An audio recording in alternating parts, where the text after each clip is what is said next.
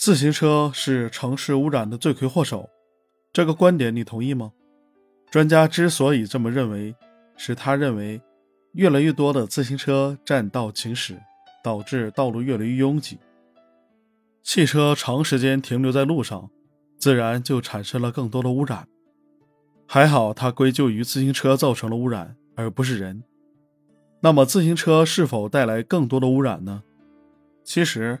骑自行车的人对于国家经济来说是一种灾难，他们不买车，也不用借钱去买自行车，他们都会用力所能及的经济能力来购买或者租借自行车，他们也不为自行车来支付保险单，他们不购买燃料，每公里消耗十五卡路里，没有不必要的维护和维修费用，他们不使用付费停车场，他们不会造成严重的交通事故。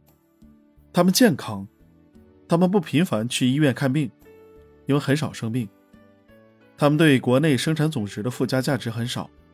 相反，每家新开的高热量快餐店，比如说肯德基、麦当劳，至少创造了三十个工作岗位，十名心脑血管专家，十名牙医，十名饮食专家和营养师，当然还有在餐厅工作的员工。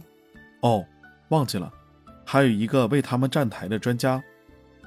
到底谁才是城市污染的罪魁祸首？这是一个值得考虑的事情。好，关于这个观点我已经介绍完毕，希望对你有帮助。欢迎你点赞、关注、评论并转发。